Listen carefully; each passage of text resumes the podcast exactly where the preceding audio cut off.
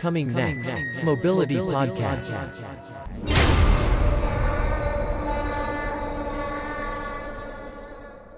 Hola gente, ¿cómo están? Aquí estamos de nuevo, ahora sí en el episodio formal número uno de este podcast, el podcast de Mobility, el podcast de todos. Y pues tenemos un, un mes especial, ¿no? Porque es el mes de octubre, el mes scary, el mes de terror. Y tenemos pues un invitado especial, ¿no? Primero quiero saludar aquí a mi compañero, este Edgar. ¿Cómo estás, Edgar? ¿Qué rollo? ¿Qué cuentas? ¿Qué tal, Oscar? Muy bien, ¿y tú? Muy bien, muy bien, gracias. Aquí disfrutando estos horrores de octubre. Eh, Sí, lo sé. Se siente un buen mes, ya viene el cambio de clima, el cambio de horario y la verdad que ya hace falta.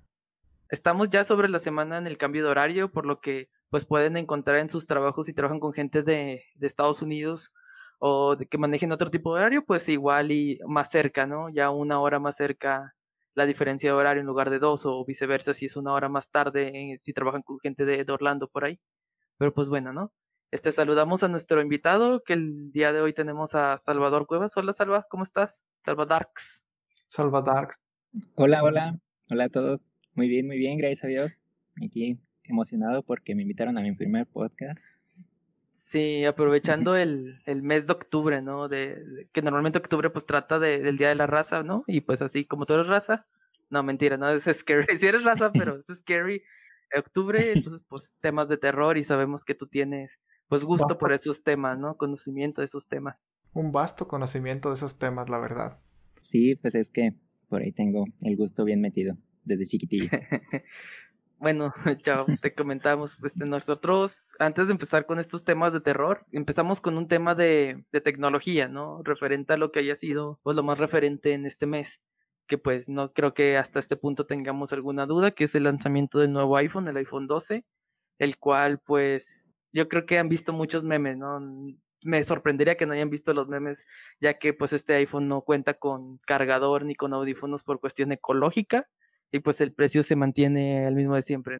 Es que yo creo aparte que empezando con el mes de octubre, el mes del miedo, pues sale el iPhone 12 y tiene su precio de miedo, la verdad. Aparte de que te pues están quitando varias cosas por el precio ecológico y siento hay un, un ligero desdén en la parte de que ellos dicen que sí te van a incluir pues tu cable, pero pues ahora todos tenemos los, los cuadritos anteriores, ¿no? Entonces vamos a tener que comprar nuestro cuadrito nuevo. Entonces, ¿en qué parte está el Save the World?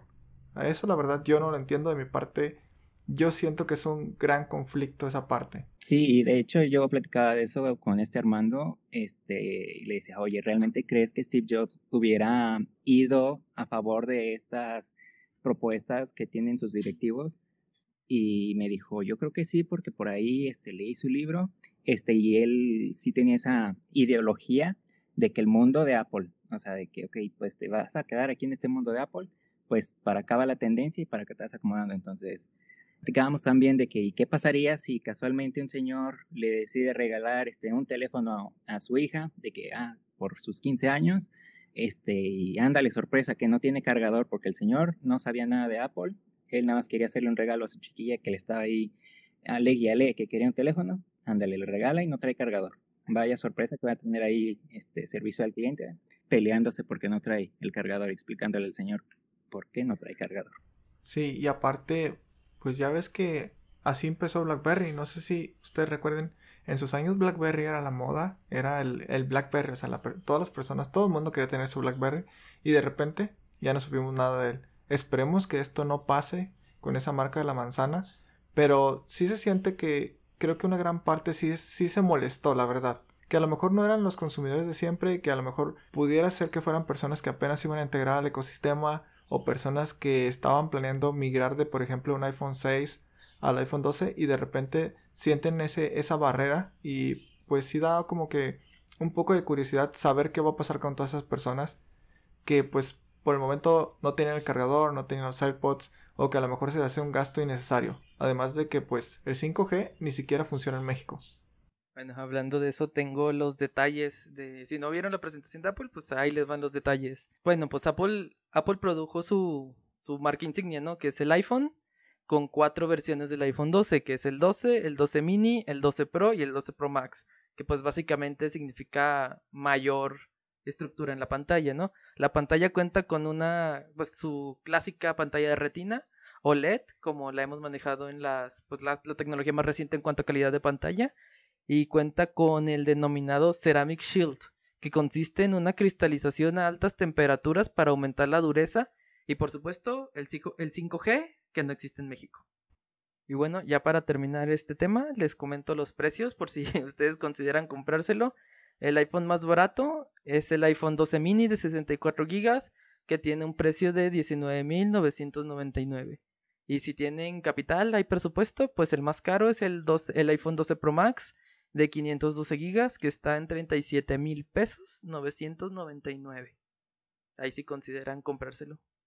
Y también sumen el cargador, porque el cargador, recuerden que no viene incluido. Y los AirPods es importante, son otros 4000 de los AirPods que están, o sea, están con ganas los AirPods, pero pues también es un, un costo extra. Yo es que la verdad me quedo con ganas de ver una versión completa de los AirPods, o sea, una versión más, más grande. Porque quizás yo soy del cierto público al que tener unos audífonos tan pequeños no le van bien y me molestan mucho en los oídos. Entonces yo la verdad que voy a esperar el momento en el que salgan unos más grandes y yo creo que ahí será cuando los compre.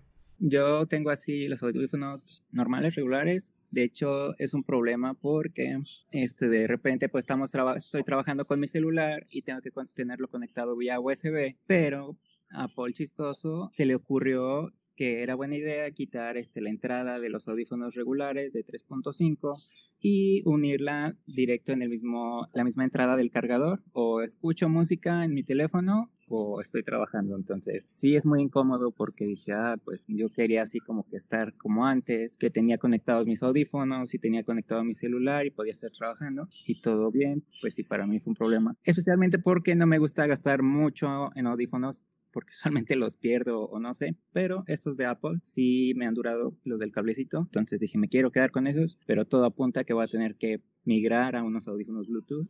Sí, la política de Apple es consíguete unos audífonos de Bluetooth, porque con nuestra entrada o cargas o escuchas música. Exacto. Bueno, y cambiando de tema de horrores a pues otro tipo de horrores, bueno, el iPhone nunca es un horror. Si tienes la, la capacidad económica para comprarlo, pues la verdad es que es un buen dispositivo, nada más que si los precios han sido exagerados últimamente, y si es un poco de chiste, de broma, que no traiga cargadores ni audífonos. Sí, y es que aparte uno se espera que en un terminal premium te incluya todo, porque, o sea, no estás pagando 800 pesos, no estás pagando 1500 pesos. ¿Ustedes creen que realmente Apple lo está haciendo por eso? El Save the World, o sea, que te digan, vamos a quitar el cargador y los audífonos para salvar el planeta, o creen que so- solo es una estrategia de marketing? Pues mira, viéndolo un poquito más fríamente, pues ellos son los que tienen su- sus números. Entonces, quizás nosotros decimos de que, ah, pues sí, es que muchos usuarios tienen este iPhone y así, o muchos usuarios no tienen iPhone, pero a fin de cuentas, pues ellos tienen sus números y ellos saben este su mercado para poder tomar esa decisión tan grande de lo que es este no ponerle un cargador.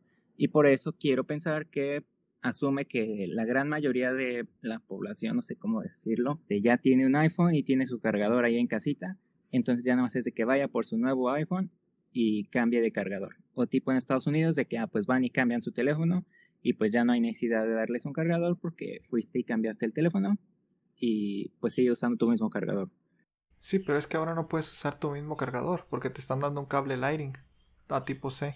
Entonces tu cargador es a tipo A. Perdón, tu, tu cable anterior es a tipo A. O sea, si tú quieres carga rápida, bueno, disque rápida, tienes que comprar otro cargador. Porque aunque ellos te están dando el cable, el cable viene de tipo Lightning a tipo C. Oh, un pequeño detalle, eso sí no lo sabía. Pensé que era igual así como el del iPhone 8 y el iPhone X. Bueno, cambiemos de tema ahora sí a un tema más scary y un poco más... Bueno, sigamos con el tema geek. Ahora, película Ah. favorita de terror, chava. Ah, mi película favorita es la, las de Scream. No sé si las llegaron a ver, Ghostface. Sí, Ghostface. Eh, Ghostface. Me Ghostface. encantaba, me encantaba el disfraz, este, incluso todas sus películas. Llegué a comprar una máscara, este, de Ghostface, y mandé a hacer un disfraz para Halloween. Por lo mismo, la máscara que compré, este, traía un corazoncito donde la- lo presionabas y en la máscara le salía sangre escurriendo de la cara. Y Oh my muy god. Qué buena con- máscara. Sí, se jugaba escucha súper genial. y todo. Los asustaba luego. Tengo reputación de que los asustaba y los correteaba. Dicen ellos que con un cuchillo, yo no me acuerdo esa parte. Ok, Sí, suena Salvador. Sí. Se nos vienen remakes hablando de eso, porque realmente hay clásicos de terror que podríamos estar mencionando, como lo es la saga de Laurie Strode, de Halloween, de Masacre en Texas con el Leatherface, de Saw, ¿cómo olvidar, no? El, el Jigsaw, y pues ahí podríamos conseguir Scream, creo que Scream es de lo más clásico también que existe, ¿no? El Ghostface. Y han sacado remakes, o sea, hubo una película reciente de Halloween, y creo que el año que entra viene Masacre en Texas nuevamente. Y creo que también viene una película de Scream nueva, de Ghostface. Sí, las cinco. De hecho, antes, este, cuando les decía de Scream, así mis amistades y todo, de que, "¿Y ¿qué es eso? Y que no sé qué. Y luego le decía el mono, el de la carota, ah, Scary Movie. Y yo de que, ajá. Ese, pero el de terror. creo. Sí, Pero el que da miedo, no el que da risa. Sí, yo es que son de generaciones diferentes. Porque las películas que yo te menciono clásicas, e igual las de Freddy Krueger, son ochenteras, noventeras. Y si te habla alguien así de que es Scary Movie, te estás hablando de alguien que nació en los 94 al 2000, por ahí. Ahorita andan 20 años y nada más le alcanzó para ver Scary Movie. de hecho. Oye, de las películas que me gustaban mucho de terror también, la de Masacre en Texas, no sé si la mencionaste ahorita. Esas me gustaban mucho. ¿Creen que vaya a tener tanto público como las anteriores? Bueno, porque por ejemplo, pues todos las vimos en su mayoría cuando éramos muy jóvenes o casi niños. Y yo creo que de ahí viene una buena parte del que nos, de- del que nos gustara más, porque te asustaba más antes. Ahorita si las miras y dices, pues no, no me dio miedo o no, no está tan buena. Pero yo siento que es por la parte de que las mirábamos cuando éramos niños y en su momento pues nos daba un buen de miedo. No sé, no sé si crean que eso influye. Ok, es que yo pienso lo que influye aquí es el cómo envejece una película. Porque si empezamos la película clásica más aterradora, sin duda es El Exorcista la primera que hubo. Y si tú la ves ahorita, ya no es lo mismo. Para nada. Y tú ves un remake que fue El Exorcista de Emily Rose, que, por ejemplo, yo no soporto las películas de terror, pero las recientes son tan malas que las veo nada más para reírme un rato. Y esa no la soporto, esa sí está muy muy fuerte. A mí me asusta mucho y no la vuelvo a ver y no la voy a volver a ver en mi vida, la verdad. Entonces mucho tiene que ver cómo envejecen las películas. Sí, de hecho. Y también pienso que pues tiene que ver qué tan despiertos ya están las generaciones, ¿no? Ya no se asustan con nada, dirían Monster Inc. ya ahora sí que te da miedo, ya están tan enganchados con otras cosas que a veces ni atención le ponen a la película y ya, simplemente no enganchaste su atención y ya con eso no le dio miedo. Sí, como, di como dijo un buen amigo, quiero nada más comentar esta frase. Después de ver Jigsaw y Destino Final, ya nos quitaron toda la sensibilidad que podríamos tener. Sí, de hecho esas de Destino Final me encantaban bastante. Y Jigsaw se me hacía muy pesadas. Además, en parte es que, por ejemplo, ahora pues todo el mundo anda con el teléfono todo el tiempo. Y antes no, o sea, antes mirábamos la película en la televisión. ¿Y qué hacías todo el resto del día? ¿Te la imaginabas? O sea, te la imaginabas porque no tenías nada más que hacer, o que- más que ver tele, salirte a jugar con tus amigos o hacer otra cosa X. O sea, pero no andabas con el teléfono todo el día como que viendo Facebook, Instagram, viendo videos en YouTube. O sea, no había, cuando nosotros éramos niños, yo creo, eso, eso todavía no estaba así. Entonces, pues, ¿qué hacías después de que miras la película? Te la imaginabas, porque era lo único que tenías en la mente. Te traumabas todo. todo Te el traumabas, te- exacto, te traumabas todo el día porque pues realmente era todo lo que podías hacer. Sí, la serie película de It, la original, que traumó yo creo a muchas personas, incluyéndome a mí. Y luego vas y ves la- los remakes nuevos que están buenos, pero ya no, no llega a ese mismo nivel de terror. Exacto. ¿Y qué tal de los videojuegos? Porque yo recuerdo que en sus años también había, pues videojuegos, no sé si tan de miedo, pero sí eran muy violentos. Pues si hablamos de videojuegos con personajes de películas antiguas, yo soy muy fan de Dead by Daylight, que es un juego de supervivencia donde los ases- un asesino persigue cuatro supervivientes, que es un juego en línea, o sea, son cuatro personas de, de un mismo equipo y otra persona en otro lado del mundo, que es el asesino. Pero aquí lo que me, me agrada de ese juego es que el asesino es un personaje de estos que mencionamos. O sea, que puede ser Michael Myers, que puede ser Leatherface, que puede ser este Ghostface, Ghostface, que puede ser este The Pig, que el personaje de Jigsaw, de Amanda. Y pues a mí me gusta mucho Freddy Krueger, también puede estar aparecer con sus poderes. Y pues a mí me gusta mucho eso porque pues son personajes, ¿no? Que te recuerdan, que tuviste en películas, que sabes el terror que en algún momento provocaron o el gusto que te provocan. Sí, yo sí tengo el juego, no lo he jugado una vez, este lo compré porque según iba a jugar con Uciel, pero un amigo, este, Pero no, nomás no se dio, no se dio, no se dio, nos pusimos de acuerdo. Y ahí está el juego que ni instalado está ya, de que ya cambié la computadora y nada más no lo jugué. Eh, y es cross-platform. Yo lo juego en PlayStation. Si tú lo juegas en cualquier otra, en PC o en otra consola, pues podemos jugar juntos porque es cross-platform ya. Sí, en el Steam. Yo la verdad es que para ver, para videojuegos de terror, yo sí este, pongo la de ¿Quieren ver mis tenis? Fosfo, fosfo, porque la verdad es que me dan un buen de miedo. Entonces, de hecho, el último juego que jugué, que fue en el PlayStation 1, fue Resident Evil, que de hecho ni es de miedo, pero pues es como tipo suspenso, ¿no? Es de miedo, yo la verdad pensaba que era como tipo suspenso. Y creo que fue el, el Resident Evil 2. Y ese estaba muy bueno porque sí tenía sus momentos de suspenso, o te salía Nemesis y te correteaba y estaba muy bueno. Porque ya después jugué el 5 que salió por Xbox, pues ya la verdad es que te correteaban los zombies, entonces... O, o lo que fuera eso, los mutantes, no sé qué son. Y te correteaban. Te y- de tu mamá con la chancla ahí Sí, de o sea, o venían con una sierra y pues ya es como que perdió el estilo. Sí, un tanto. Pero sí, ese que dices de Resident Evil 3 también fue un trauma para mí. Con Nemesis más que nada, porque a veces ibas así jugando tú acá matando zombies y todo, enfrentándote con otros enemigos, y de repente escuchabas musiquita, o de repente se rompía algo y decías, híjoles, ya valió, ya valió, ahorita va a salir este señor. Ya valí. Sí, o sea, o venía uno con una sierra y pues ya es como que perdió el estilo. Y de hecho, el 2 que yo jugué tenía muy bueno, no sé cómo se llama, inteligencia artificial, no sé cómo se llamaban en aquellos años. Pero si tú lo estabas esperando por un lado, porque pues obviamente te mataban muchas veces, y tú dices, va a salir por aquí, y no, te salía por el otro lado. O tú dices, va a salir por este lado, y no, te salía por el lado contrario. La verdad es que eso está muy bueno para que no pudieras anticipar siempre. Sí, yo también estoy de acuerdo que los Resident Evil clásicos, el 1, 2 y 3, eran juegos de terror psicológico muy fuerte. Y el, el 4 estaba muy padre, pero el 1, 2 y 3 tenías esta combinación de... Hay un zombie y yo tengo cinco balas y tengo que ver cómo le hago. Y tengo dos de escopeta y tengo que ver cómo sobrevivo. Y el 4 ya implementó algo más amigable de, hoy maté un zombie y casualmente el zombie adentro tenía 50 balas con ganas. Sí, porque en el 2 todavía tenías que andar looteando las cosas para hacer las plantas, bueno, las plantas para hacer tus medicinas y todo. O era que te ibas rodando para que no te mataran porque no tenías balas. Y pues ya después como que fue perdiendo ese estilo, ¿no? Sí, ya se volvió un poquito más de acción. Sí, de que todo ese terror y ese, ese momento de sentir, de estrategizar, no sé, ver cómo yo le voy a hacer con tan pocas balas, el ingeniármelas para ver si veo dos zombies, pues no los mato, escapo para ahorrar balas y dármela más adelante. A el, oh, pues me la voy a dar con todos, al cabo me dan más balas. Y pues también juegos de terror está gratis, bueno, este fin de semana estuvo gratis en Epic, eh, Amnesia, no sé si han jugado Amnesia. Me han dicho que está bien mortal, pero no lo he jugado. ¿Has jugado Outlast? Um, no. ¿no? Bueno, pues Amnesia y Outlast es el mismo tipo de, de idea en el juego. Yo creo que Outlast es uno de los más famosos en juegos de terror y se basó en la jugabilidad que tiene Amnesia, en el que no tienes armas y si tú ves un ente o tú ves a alguien que te quiera atacar, la única opción que tienes para avanzar en el juego es esconderte abajo de una cama o en un ropero donde caiga, pero no hay forma de atacar solamente. El juego es escapar, esconderse e ir avanzando. Eso es real, pasa. Ese es el estilo, bueno, yo hace un tiempo vi algo parecido, creo que se llamaba Little Nightmares, no sé si alguien lo ha escuchado, que es igual irte escondiendo. Me suena, pero no. Sí, yo sí me acuerdo. Little Nightmares era un juego. Yo es más, yo quería el juego en Xbox que tenía el monito.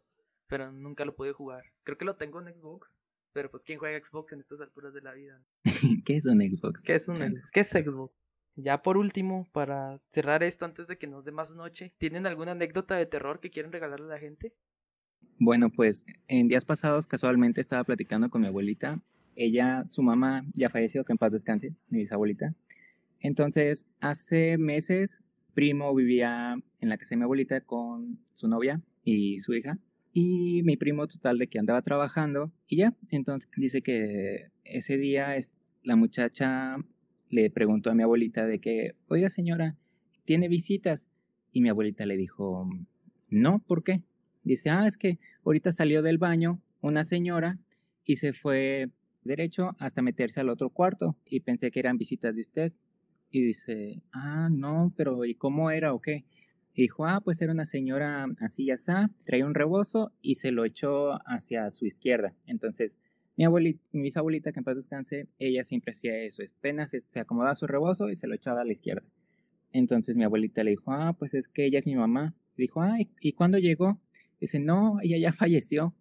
ella, ella no está con vida. Y que pues la muchacha nada más se fue casi que para atrás. El susto, ¿verdad? De que pues no. Y mi abuelita se ha dicho que de repente sí la ha visto ahí en la casa o que se le ha, le ha parecido verla ahí en la entrada de su cuarto, que a veces se duerme con la puerta abierta y voltea a, la puerta y le da la impresión de que está ahí parada viéndole. Pero pues en lo personal a mí pues sí me daría miedo, ¿verdad? Pero ella dice que no, que pues es su mamá que no le no no tiene por qué darle miedo, ¿verdad? Es que bueno, el ser humano siempre le tiene miedo a lo desconocido, ¿no? Y aunque sea tu mamá, pues algo que desconoces que ya no pertenece a este mundo, pues le da miedo siempre a la gente. Que estoy de acuerdo, ¿no? Pues es un ser querido, gusto te debería dar volverlo a ver. Sí, de hecho, pero no. Pero no, a mí también me daría miedo. no, no sé cómo reaccionaría ahí. Edgar. Me congelaría. Mm, pues yo soy de un pequeño pueblo, bueno, una ciudad, ciudad-pueblo. Eh, y por lo general, pues aquí hay muchas historias, ¿no? Creo que la más reciente que me pasó fue hace como unos tres meses que estaba yo en la casa de mi hermano. Y en la casa de mi hermano siempre se escuchan ruidos. Pero pues uno hasta cierto modo se acostumbra. Entonces yo estaba ahí sentado porque me dijo que fuera a cuidar a los niños. En lo que él iba por algo al, al centro. Pero ya era de noche, eran como las 11. Entonces no sé si ustedes en algún momento hayan tenido una de esas pelotas que cuestan como 10 pesos, que son inflables, que rebotan un buen. Y, y mi hermano tenía una, una de esas pelotas arriba de un, de un tanque. Yo no sé qué está haciendo la pelota y la verdad, pero ahí estaba la pelota. Entonces yo estaba sentado viendo la pelota. Pues estaba yo con el teléfono y de repente, pues como estaba casi prácticamente frente a mí, pues de repente miraba ahí la pelota porque era una pelota rosa. Entonces de repente la pelota se cayó. Juro que la pelota estaba en el centro y la pelota se cayó del tanque, pero la pelota no rodó, o sea, fue súper raro porque es una pelota de las que brincan un buen y la pelota cayó literalmente como una piedra, o sea, se cayó, se dio, pues rodó desde el tanque y se cayó y cayó exactamente así sentada como si fuera de golpe. Y no, yo sí, o sea, ya estaba casi que ya llegaron mi hermano porque ya, ya, quería salir corriendo a mi casa. Pero no, pues lo único que hice fue irme con mis sobrinos y ahí me estuve, ¿no? Ya ni salí, ahí me estuve nomás así. Pero pues sí, la verdad estuvo un poco raro eso porque pues generalmente una pelota bota o hace algo, ¿no? Y esa pelota literalmente cayó y ni siquiera se movió, o sea, yo creo que por la misma inercia tuvo que haber caminado o algo y no. O sea, literal la pelota cayó como si nada, como si, como si fuera un objeto sólido. Pues sí, estuvo muy extraño. Sí, estuvo extraño. Digo, por sus propiedades físicas que la hubieran hecho rebotar, pero... Sí, yo también dije, o sea, tenía que rebotar o rodar para otro lado, porque pues obviamente si ya traía vuelo y luego cae pues tenía que rodar, pero no, o sea, la pelota cayó de golpe y ya.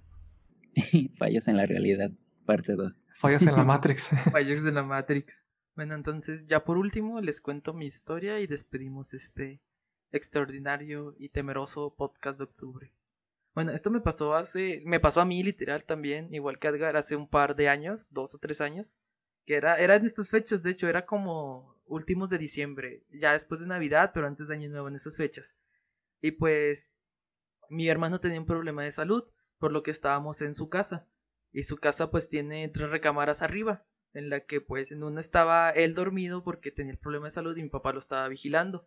Y yo estaba dormido en otro cuarto, estaba solo.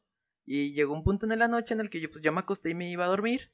Y como era, era diciembre y estaba frío, pues había como un cobertor, ¿no? Una cobija ahí. Y yo me tapé hasta arriba. Entonces en eso sentí clarito como alguien se sentó así al ladito mío.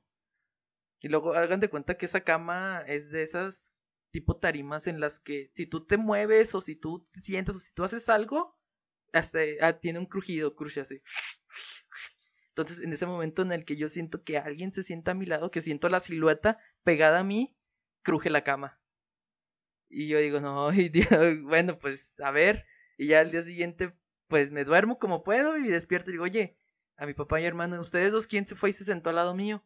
O no, pues nadie, estuvimos en el cuarto, eh, nos dormimos todo lo que pudimos. Nadie fue, nadie fue a molestarte. Y decir que, ah, ok. Y desde ese punto ya no he vuelto a esa casa. sí. Cuando escuché el crujido, sí, fue de que, ah, ya valió. Señor, soy yo. Señor, soy yo de nuevo. sí. Cuando escuché el crujido, sí, fue de que, ah, ya valió. ¿Escuchan eso? Bueno, después de ese grito de emoción, Nos despedimos, gracias a todos por escucharnos y pues recuerden, este es su podcast, el podcast de todos.